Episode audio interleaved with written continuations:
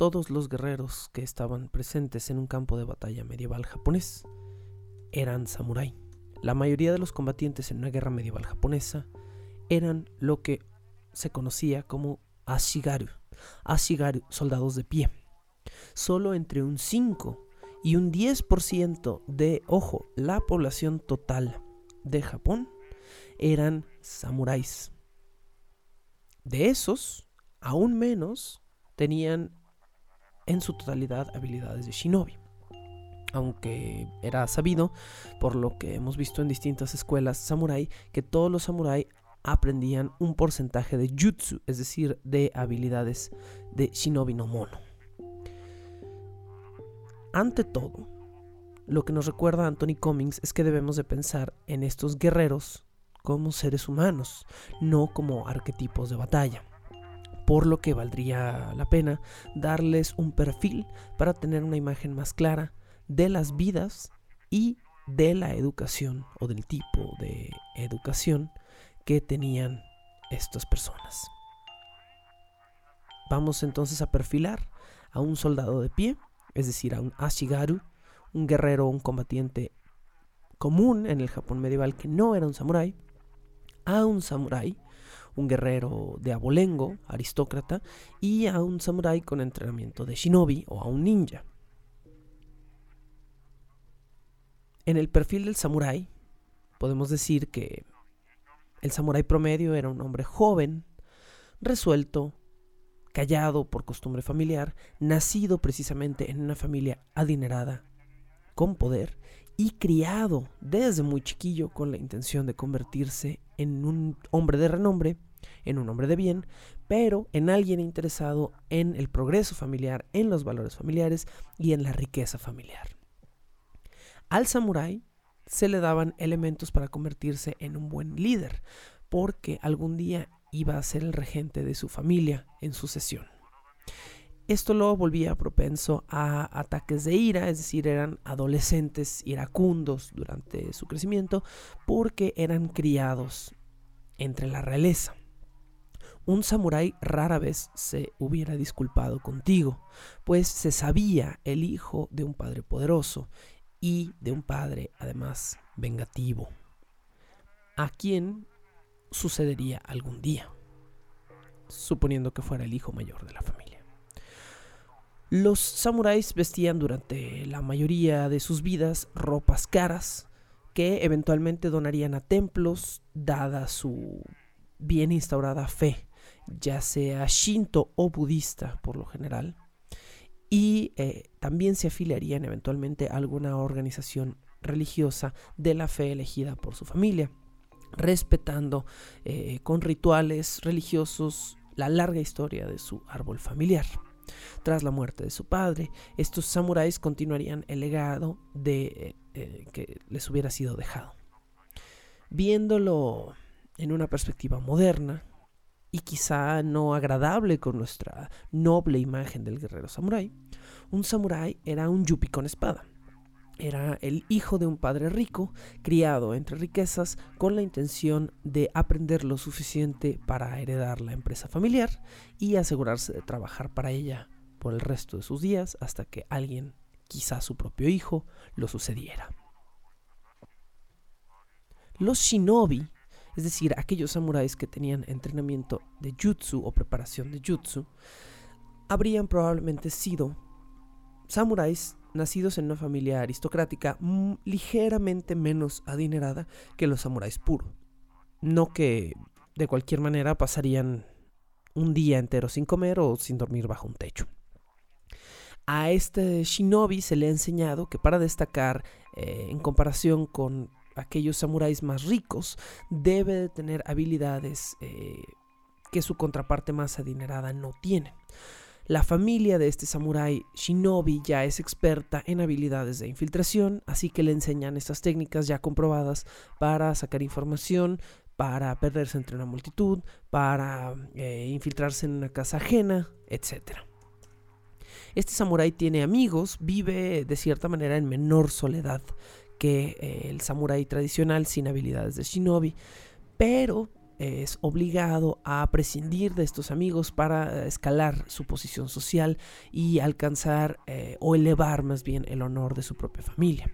Probablemente este shinobi nació en Iga y eh, muy pronto va a conseguir un trabajo o un puesto para otro señor feudal como Iga no Mono, es decir, como persona de Iga término que designaba a básicamente a un agente secreto. Decir que alguien era Iga no Mono, un, ciudadano de Iga, una persona de Iga, era básicamente lo mismo que decir que era un agente secreto.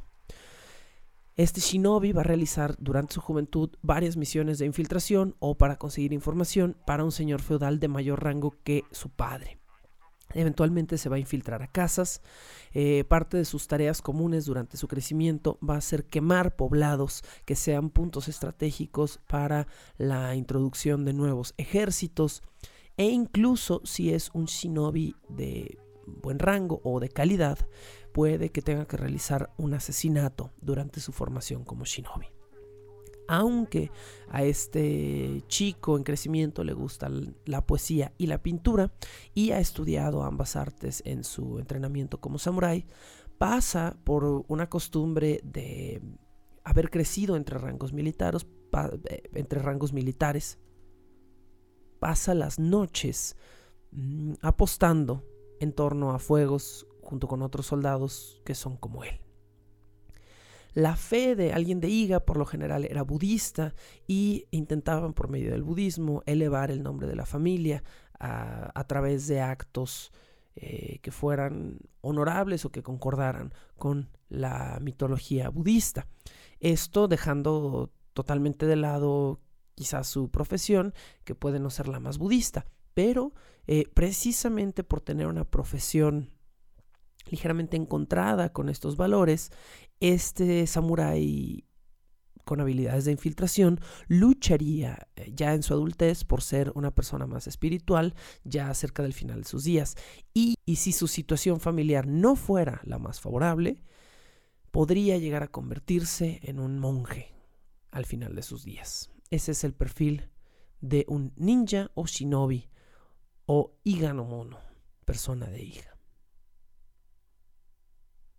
Finalmente tenemos el perfil de un ashigaru, es decir, de un soldado de pie, que no era entrenado como samurái, que probablemente no provenía de una familia de abolengo o de un nombre reconocido y que debía eh, encontrar un puesto dentro de la milicia a manera de supervivencia para salir de su granja. El Ashigaru era por lo general una persona nacida de sirvientes y se convertiría en un soldado que recordaría sus días creciendo en una granja o en un área rural alejada de los muros de cualquier palacio. Estamos hablando de una persona de carácter rudo pero honesta que probablemente habría sido de mecha corta, de fuerte temperamento, pero que hubiera eh, respondido solo con violencia a alguien que retara o que cuestionara su habilidad o su honor. Aunque habilidoso en cuestiones eh, de campo y de supervivencia, el Ashigaru promedio no habría sido una persona ni muy inteligente ni muy estudiada, precisamente por una falta constante de educación eh, directa, vaya. Su falta de educación se compensaría pues con habilidades de calle, con eh, saberse manejar entre las personas comunes, eh, probablemente tener habilidades también de juego, apostar, eh, saber dónde conseguir comida, etc.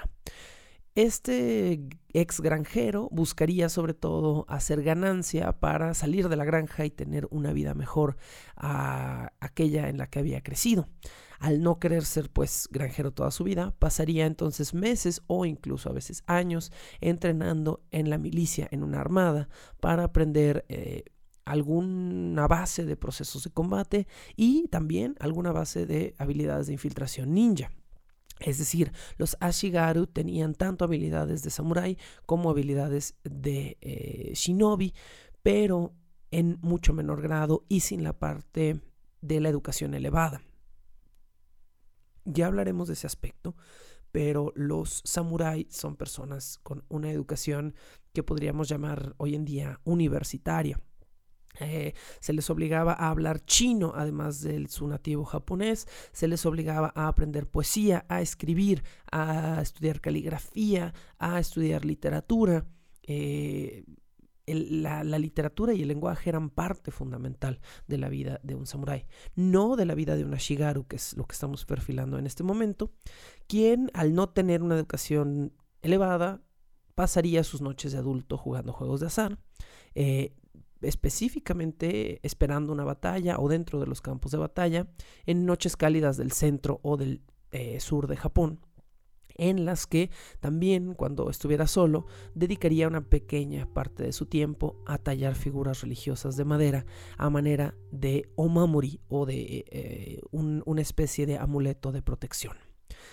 La familia del Ashigaru promedio no tendría abolengo, vendría de una familia quizá no pobre, pero no reverenciada ni recordada por su apellido o nombre familiar, por lo que este soldado de pie tendría que ahorrar su oro ganado en combates y en la milicia para poder tener un final de sus días digno.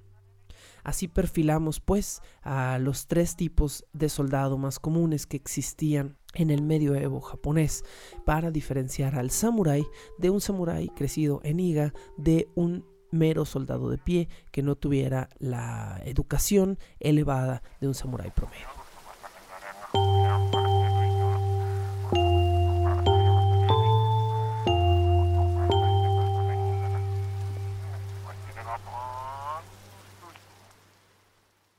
No tenemos realmente tiempo de ver toda una historia del medioevo japonés, pero nos puede servir un poco comprender el contexto en el cual estaban o se movían los samurai en el Japón medieval. La primera forma de entender esto es mm, imaginando un poquito de la geografía y el clima del el Japón de aquella época. Hoy en día Japón es un país vertical, totalmente vertical, son edificios altos, eh, porque es una isla, la cantidad de gente continúa aumentando, aunque no tanto como aquí en México, y eh, los bienes raíces son una de, los, de las cuestiones más peliagudas en Japón, por lo que ser poseedor de tierras es difícil. Todo es vertical en el Japón actual, pero el Japón medieval era un país plano, era un país montañoso. Eh, Japón también es un país de clima variado. Si vas al norte, es helado. Eh, muy, muy frío y es particularmente cálido en las islas del sur, eh, particularmente si llegas hasta, a lo mejor hasta Okinawa, es muy cálido. Estaba lleno de planicies fértiles, plantíos eh, de arroz principalmente, y era en el medioevo un país de fuerte influencia lingüística y artística china. Tan es así, vamos a hablar en un momento de la educación del samurái, pero tan es así que uno de los requerimientos forzosos para un samurái promedio en el Japón medieval era hablar chino, por lo que, bueno, e, era, era parte de, su educación, era fundamental. ¿Cuándo comienzan entonces los samurái? Esta es otra cuestión que tiende a ser como mal calibrada o, mal entendida en el Japón medieval. El medioevo es un periodo larguísimo. El medioevo, mm, como se concibe, por ejemplo, en, Europa, es desde el año a lo mejor 300, 400, 400 quizá en la más alta edad media, hasta el 1500, ¿no? Entonces, pre-renacimiento. El periodo en el que se mueve el samurái es un poquito más limitado, no es a lo largo de todo el medioevo japonés, es más bien eh, del medioevo medio al medioevo tardío. Así que podemos hablar de en el año 900 de la era común, de la primera formación de la aristocracia japonesa que engendró el sistema feudal que finalmente iba a requerir de cierta manera a los samuráis. Esto, por supuesto, se va a extender más o menos hasta cerca del año 1870.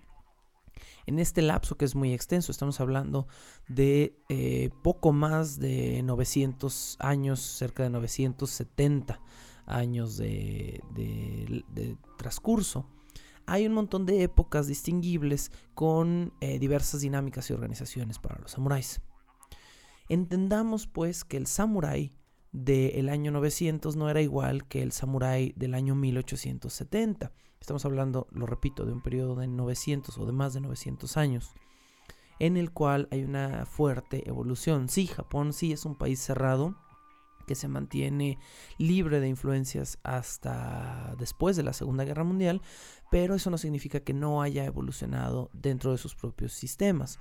Pensemos, a manera de ejemplo, lo diferente que era México hace 500 años de cómo es hoy en día. Hace 500 años México no existía, México no era un país, eran un montón de territorios con eh, caciques, con intereses distintos, en una constante lucha eh, que mm, vivían bajo distintas costumbres en una, en una guerra ¿no? constante. Japón pasó por un periodo similar, pero mi punto es que el México de hace 500 años no es el México de hoy. Y de la misma manera como evoluciona este México, es exactamente como debemos de pensar también que evoluciona también el Japón de los samuráis. Por lo que el samurái del año 900 es lo que quizá Anthony Cummings llama como un proto samurái o un samurái en formación. Un soldado de pie que comienza a blandir armas y que nace por la necesidad de, esta aristocracia, de estas familias mm, de sangre formadas entre riquezas y tierras y bienes que requieren de un soldado elevado que combata por ellas, que las proteja. Entonces son miembros de estas familias que comienzan a, convertirse básicamente en soldados especializados cerca del año 900. Para el año 1000 y entre el año 1000 y el año 1400, el samurái comienza a diversificarse, tuvo estos 400, eh, 500 años para empezar a volverse una figura versátil. Y este caballero de pie que solía blandir un tipo de arma, se diversifica en sus talentos y en sus habilidades y comienza primero a montar, el caballo se vuelve parte fundamental de sus técnicas de combate y después a usar eh, armas de lejos, armas a distancia, particularmente el arco y flecha hasta la llegada de, la pólvora y del, del fusil. Es precisamente en este periodo, entre el año 1000 y el año 1400, que el samurái se hace de la gran fama que comienza a, cimentar su imagen romántica. Pero este periodo no es su apogeo. Su apogeo, la gran época del samurái, va de 1400 a 1600, que es lo que se conoce como el periodo de las grandes guerras. En este periodo, un montón de, familias con sistemas feudales independientes, autogobernadas, comienzan a vivir en sociedades militarizadas independientes que empiezan a combatir entre sí. Y entonces tenemos a familias que están regadas por todo Japón, que están deseosas de convertirse en gobernantes generales del Japón y que empiezan a hacer eh, expandirse su territorio o buscar expandir su territorio y empiezan a chocar con otras familias que están haciendo exactamente lo mismo. Encontramos aquí una, yo encontré una referencia muy extraña al respecto de este periodo, una referencia más bien, pero en el lugar menos esperado.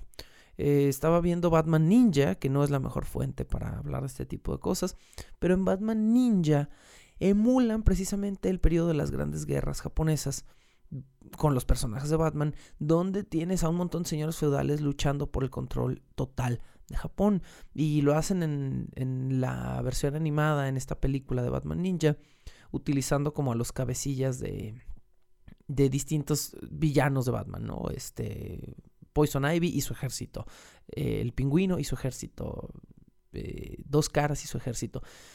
Emulando un poquito lo que sucedía, obviamente de manera súper exagerada y con robots, de lo que sucedía precisamente en este periodo en Japón. Entonces, el periodo de las grandes guerras, el periodo entre el año 1400 y 1600 es cuando todas estas familias feudales autogobernadas, independientes y militarizadas comienzan a guerrear. Y es cuando el rol del samurái se vuelve verdaderamente fundamental en Japón. Era el samurái quien estaba a la cabeza de las cargas con todos los ashigaru, con todos los soldados de pie que combatían por estos señores feudales, pero estos guerreros eran los grandes guerreros que guiaban a los demás. Se introduce después de este periodo en Japón el arma de fuego y los explosivos. Los explosivos van a formar una gran parte del entrenamiento shinobi. Eh, los shinobi van a mm, ya lo sabemos, los shinobi son los ninja. Y los shinobi van a utilizar herramientas explosivas para eh, causar confusión, pero más específicamente, y esta era una de sus tareas más comunes, para causar incendios.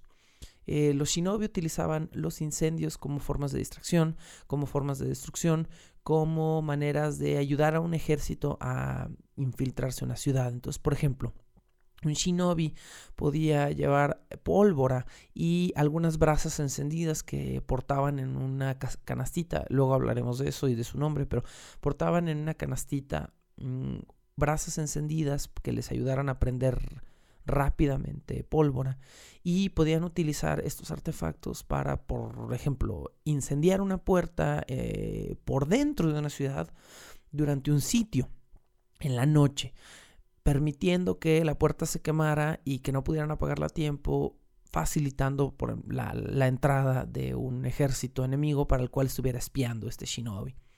Entonces era, era parte del rol de las armas de fuego y de la pólvora en, Japón.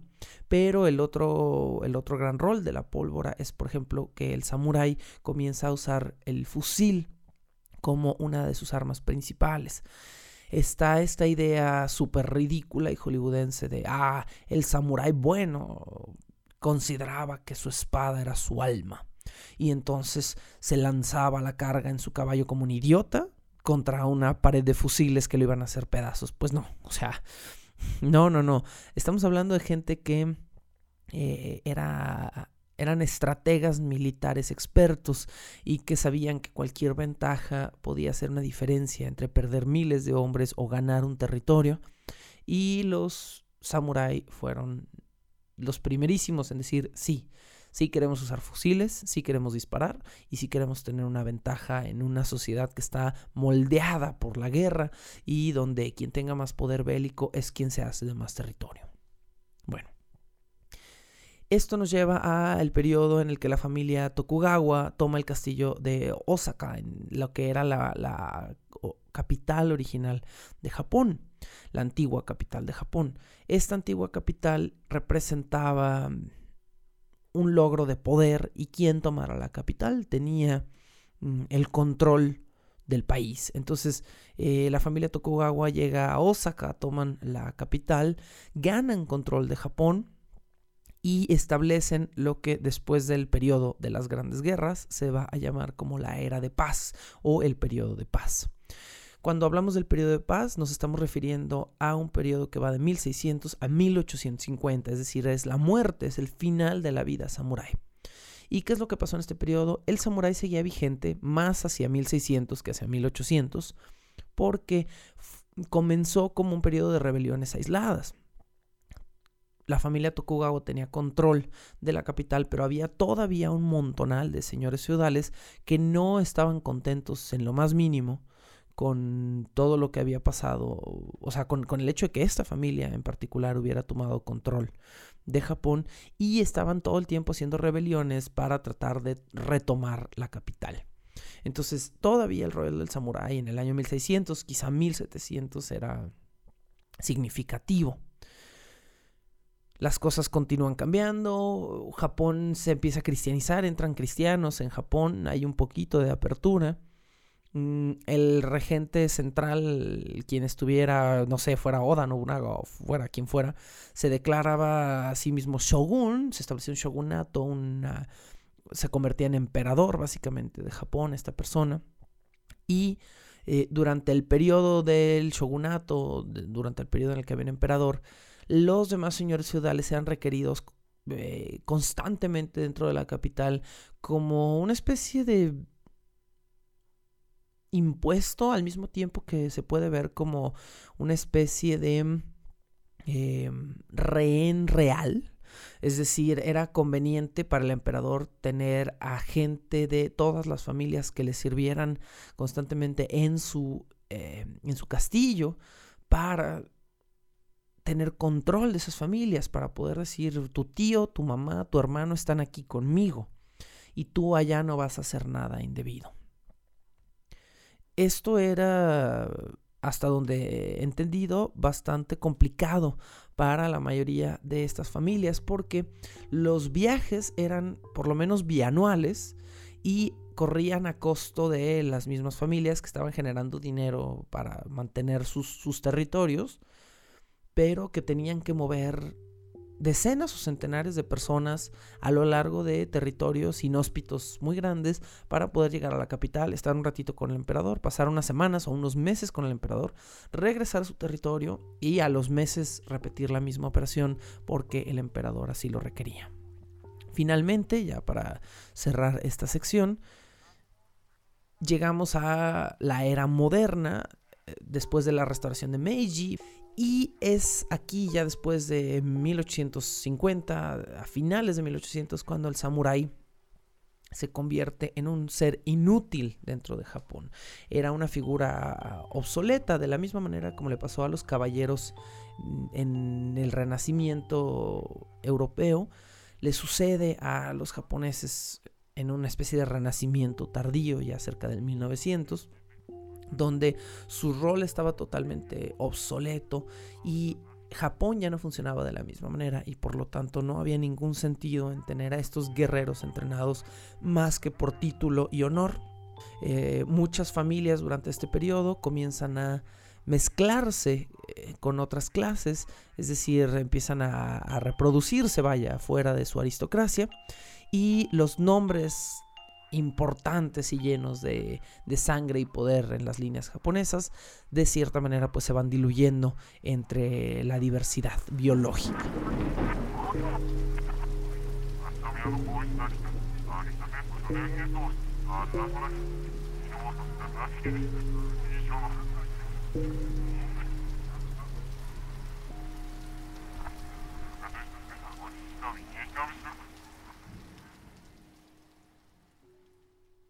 Donde entrenaban pues los grandes samurái que se extendieron durante estos 900 años de historia, iban a la escuela.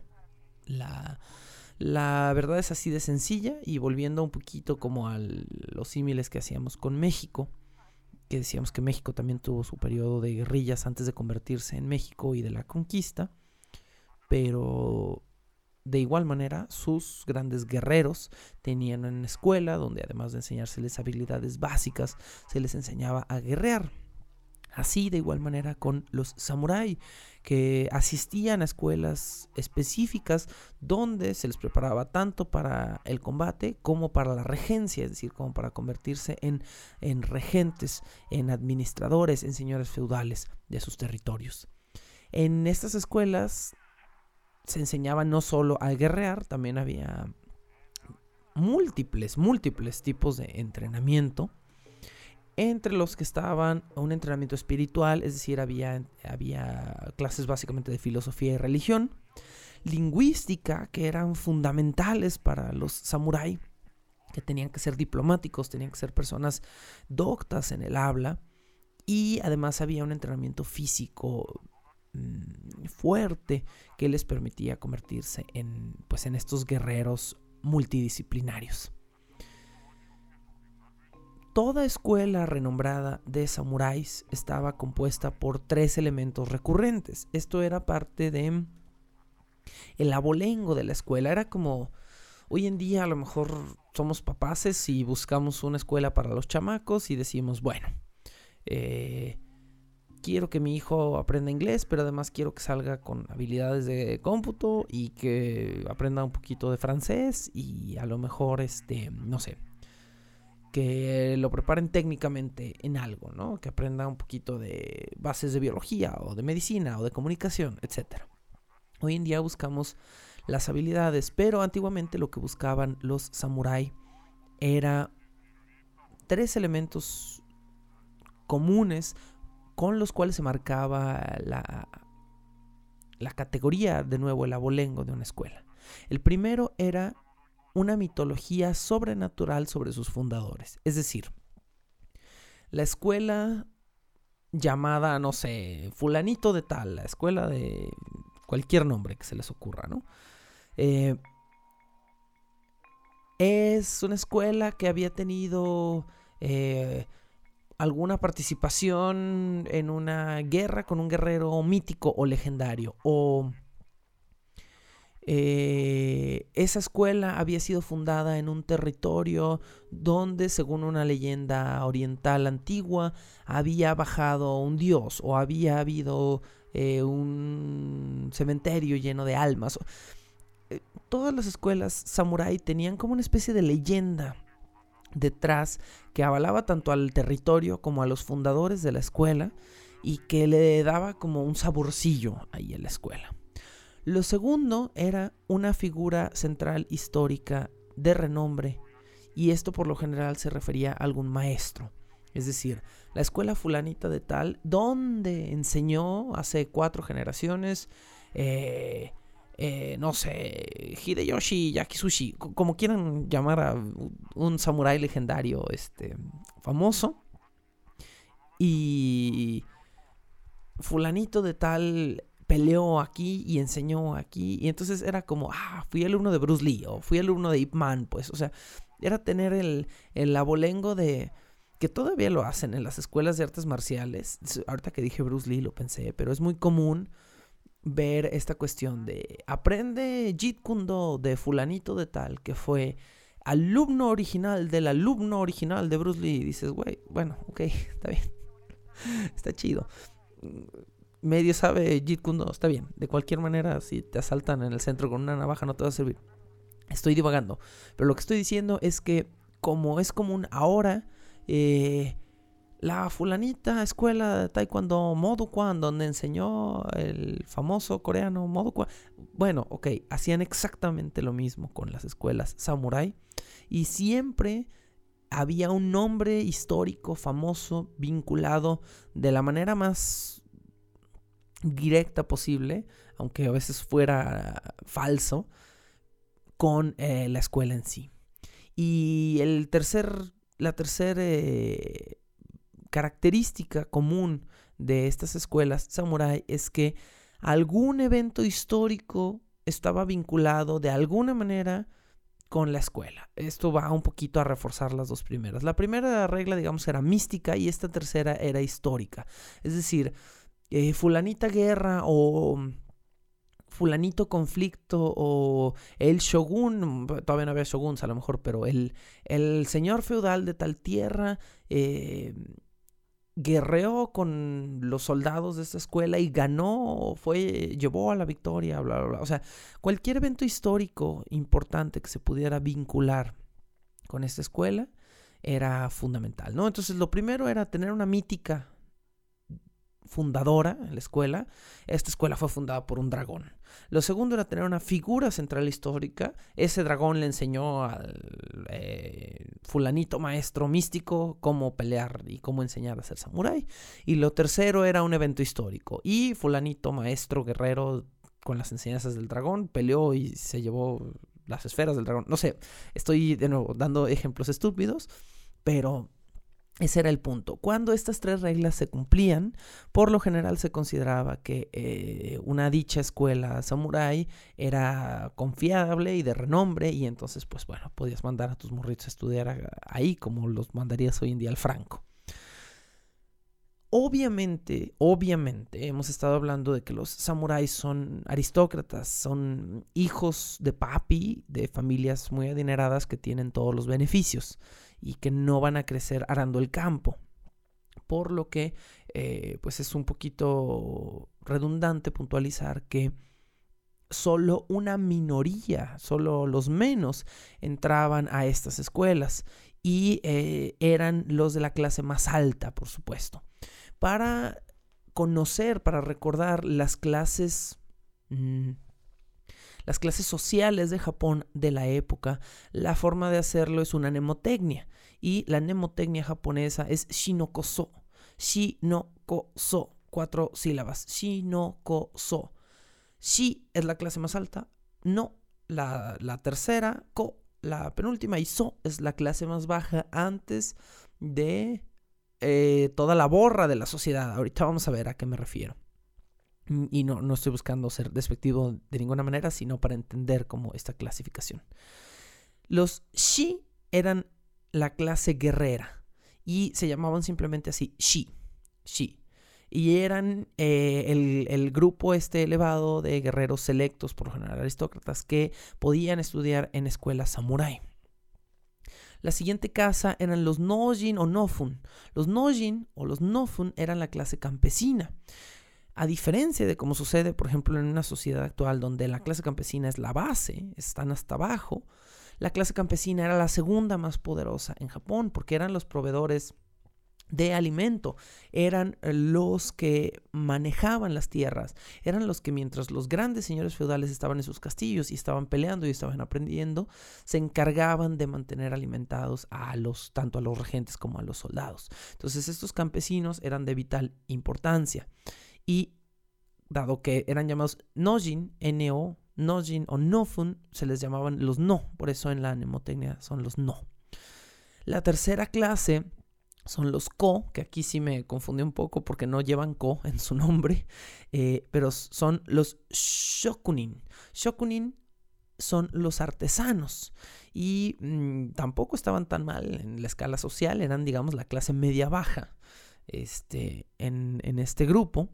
Y curiosamente, la clase más baja o la clase de, de menos poder adquisitivo, los So eran los Shonin que eran los mercaderes, que hoy en día estarían al revés, quizá con los campesinos, es decir, estarían las familias ricas, después aquellos que se dedican al comercio, luego aquellos que se dedican al arte, el entretenimiento, y hasta abajo estarían eh, la, pobre clase campesina, ¿no? Entonces, aquí vemos un cambio interesante en, las sociedades medievales, ¿no? Que tampoco era muy diferente a lo mejor de como era en ciertas zonas de Europa, aunque en ciertas zonas de Europa parece que los campesinos no estaban tan chéveres. Bueno. Entonces los shonin son la cuarta clase, son los mercaderes. Y eh, aquí lo primero que debemos evitar cuando imaginemos estas clases es lo que se conoce como el efecto Disney o la trampa Disney. Es decir, no volvamos arquetipos a estas clases. ¿Por qué? Porque ya lo estamos haciendo. Yo les estoy platicando esto. Les digo, ah, mira, están los campesinos trabajando los, los arrozales y los artesanos haciendo sus artesanías y los mercaderes vendiendo. Pero empezamos a tener estos arquetipos Disney en la cabeza donde... Eh, el, mercader es un hombre opulento con anillos dorados que es regordete y el granjero, el campesino es pobre, es humilde, pero es justo y es una buena persona.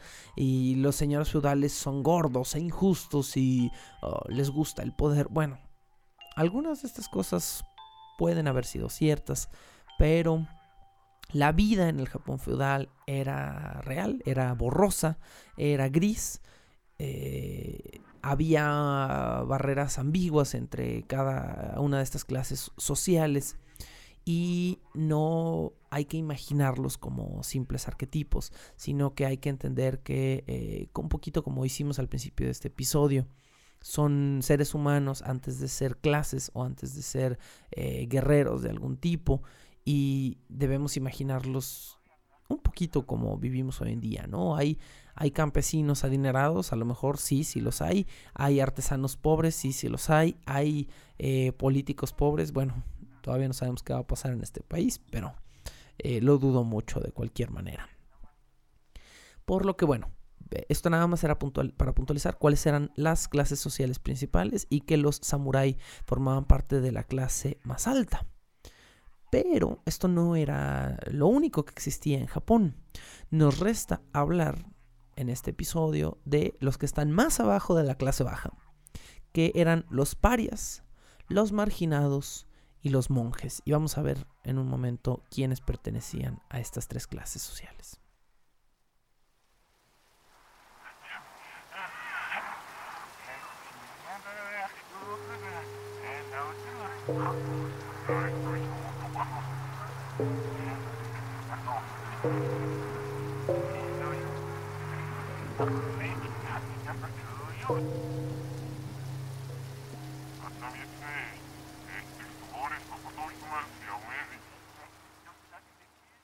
Hablábamos pues de las clases sociales japonesas, la más alta, la más baja, el más grande, el más pequeño y todos estos tiburones que se comen a los peces en el Japón feudal.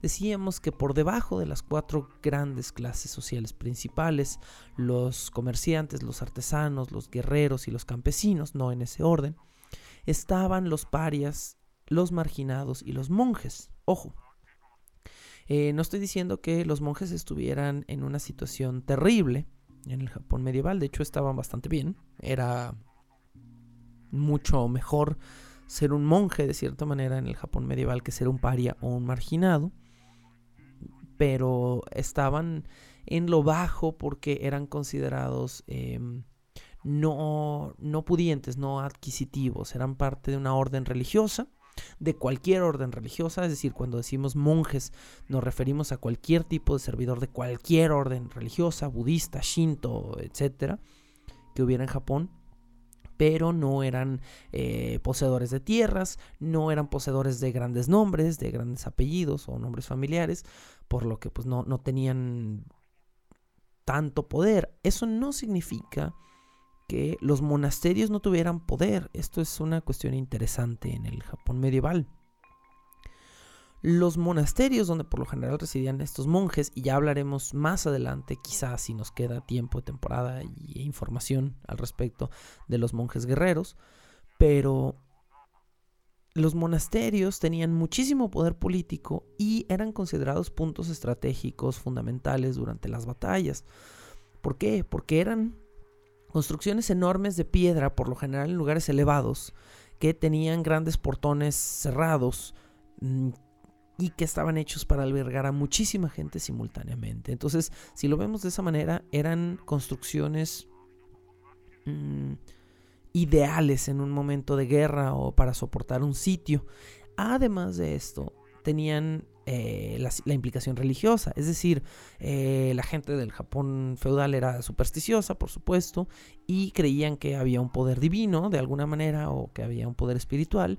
Y atacar a un templo, deshonrar a antepasados, eh, recibir una bendición que los guerreros portaran omamori, amuletos, de alguna manera, a veces los tallaban ellos mismos, ya lo decíamos con los ashigaru, pero que, que tuvieran alguna bendición religiosa, alguna venia divina y supersticiosa, era parte también de este sistema de guerra.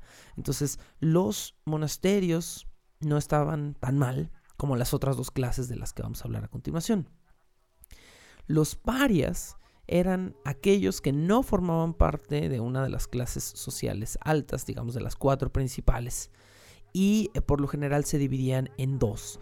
Podían ser conocidos como eta, sirvientes o Hinin, artistas callejeros. Y aquí sí les fue bien mal, pues digo, eh, todavía los artistas callejeros están a lo mejor en la base de, de todas las sociedades, por eso están en la calle, pero el Japón feudal no era muy diferente. Entonces los eta, los, sirvientes, eran sirvientes menores, eran eh, aquellos que realizaban las tareas más bajas, pues que limpiaban las patas de los caballos, y los hinin eran personas que eh, se dedicaban específicamente al entretenimiento, mm, podían ser escopefuegos, podían ser cirqueros, podían ser bailarines de algún tipo, eh, malabaristas, pero pues estaban muy abajo en la escala.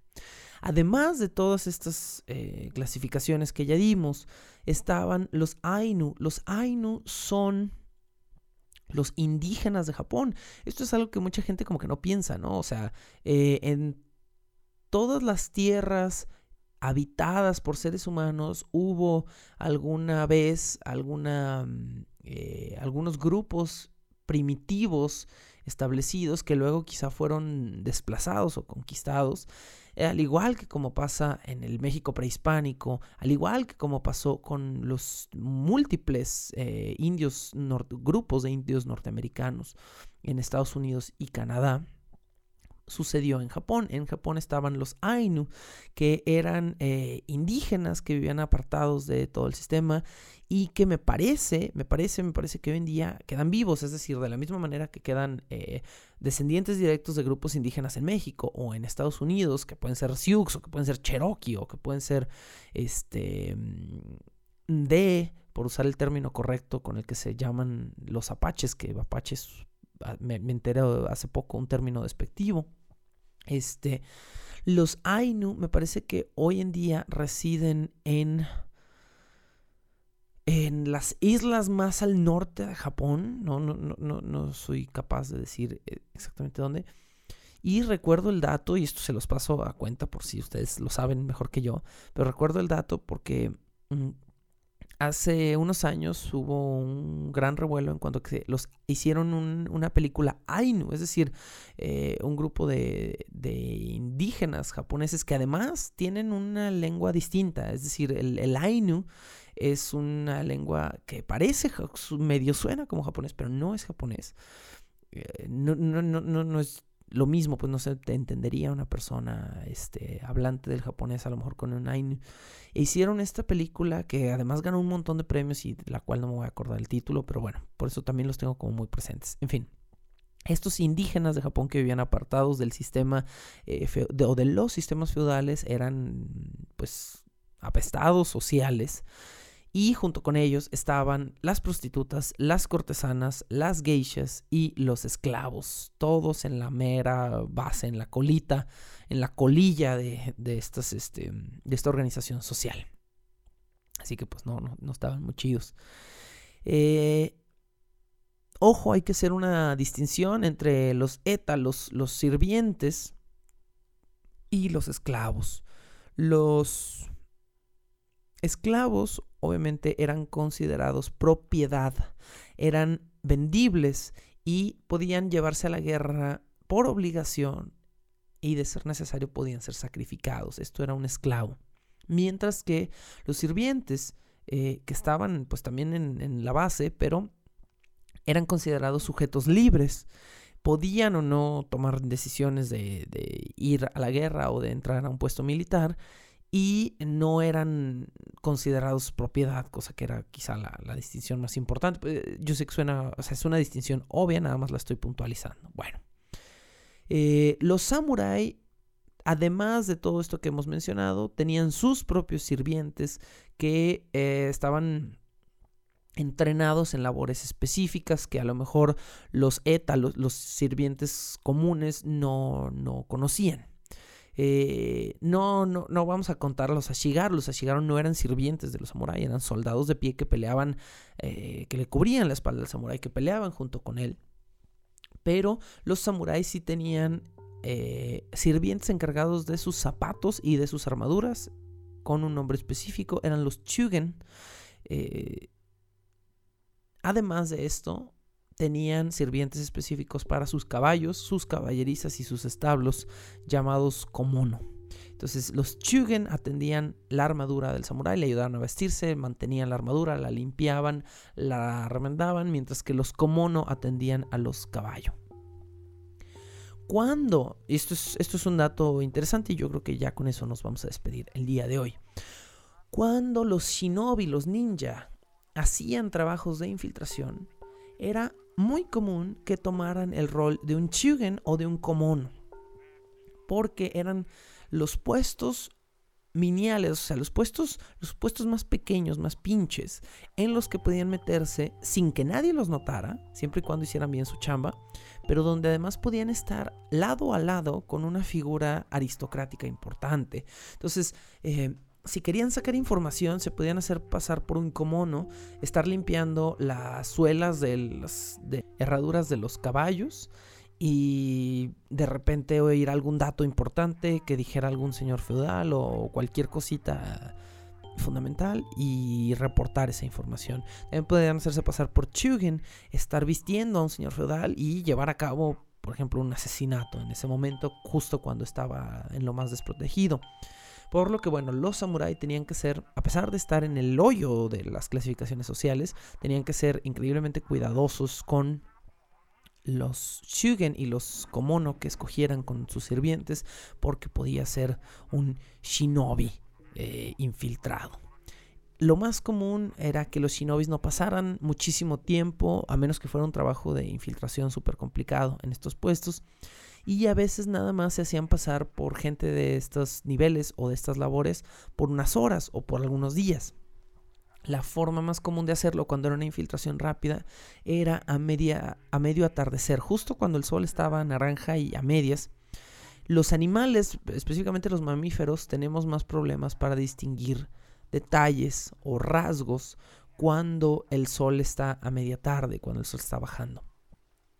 Los shinobi utilizaban este momento del día para hacerse pasar por otros criados y a lo mejor cuando era una infiltración rápida donde no te podías hacer pasar por una persona durante semanas o meses y tenías que hacerte pasar por un sirviente rápidamente entrar y salir, utilizabas este pequeño periodo de tiempo, el atardecer, para que la gente no reconociera claramente tu rostro y poderte hacer pasar por alguien en una caballeriza o algún soldaducho o algún sirviente, incluso algún esclavo, con tal de obtener información o realizar alguna infiltración. Así cerramos este segundo episodio de esta nueva temporada de Bajo el Puente del Troll llamado Los Samuráis en Contexto, es decir, el episodio, la temporada en la que estamos, yo simplemente la he titulado Samurai y Shinobi, como ya vieron a partir del primer episodio. Eh, espero que les esté gustando esta temporada, creo que va a tener una gran respuesta. El otro día estaba posteando algunas cosas de investigación en Twitter y los, los simples tweets ya tuvieron una buena respuesta, ¿no? Por lo que me siento feliz con, con lo que estamos haciendo pues en esta temporada. Estamos ahorita de fiestas, así que les deseo una feliz y trolosa Navidad, un maravilloso fin de año. 2018 fue un año complicado para mucha gente, pero también lo han sido los pasados 2000 años para casi todo el mundo. Eh, digo 2000 porque, bueno, ni se diga de antes de la era común. Pero mm, espero que hayan tenido un gran 2018. Si estoy calculando bien todo lo que estoy haciendo Ustedes deben estar escuchando este programa más o menos el jueves 27 de diciembre. Eh, espero estar diciendo lo correcto. No, no es cierto, no es jueves, eh, porque yo posteo aquí los viernes. El viernes 28, más bien, tengo aquí chueco el calendario. El viernes 28 de diciembre es cuando ustedes deben estar escuchando este programa. Eh, en este momento, mientras ustedes me escuchan, estoy pues a medias de todas las celebraciones navideñas. Si hubiera algún problema, estarán escuchando este episodio quizá unos días más tarde, pero esperemos que no. Mientras son las fiestas, voy a hacer, como ya lo había dicho en el episodio anterior, todo lo posible por continuar eh, más o menos con el posteo normal de este Patreon. Les agradezco muchísimo, como siempre, sus contribuciones. Muchísima gente se ha unido a, las, eh, a la categoría de un dólar. Me parece fabuloso. Eh, yo estoy muy contento de haber hecho ese cambio, de haber decidido que todo el contenido iba a estar libre a partir de un dólar, porque yo sé que hay muchos de ustedes que no tienen los medios o les cuesta un poco tener una domiciliación constante a sus tarjetas de crédito. Y es complicado hacer este tipo de pagos, más cuando son 5, más cuando son 10 dólares. Para todos los Patreons que eh, colaboran con 5 dólares hacia arriba. Espero ya haberles dado su libro. Creo que me falta nada más una persona. Tú sabes quién eres. Este, pero eh, ya para enero vamos a, saldar esas cuentas. Para todos los demás creo que ya estamos saldados o se están saldando justo en estas fechas. continuamos con el puente, con bajo el puente del troll japonés durante varias semanas más porque hay muchísimo, muchísimo que decir de los samurai y de los ninja. Y, como siempre, gracias por escuchar.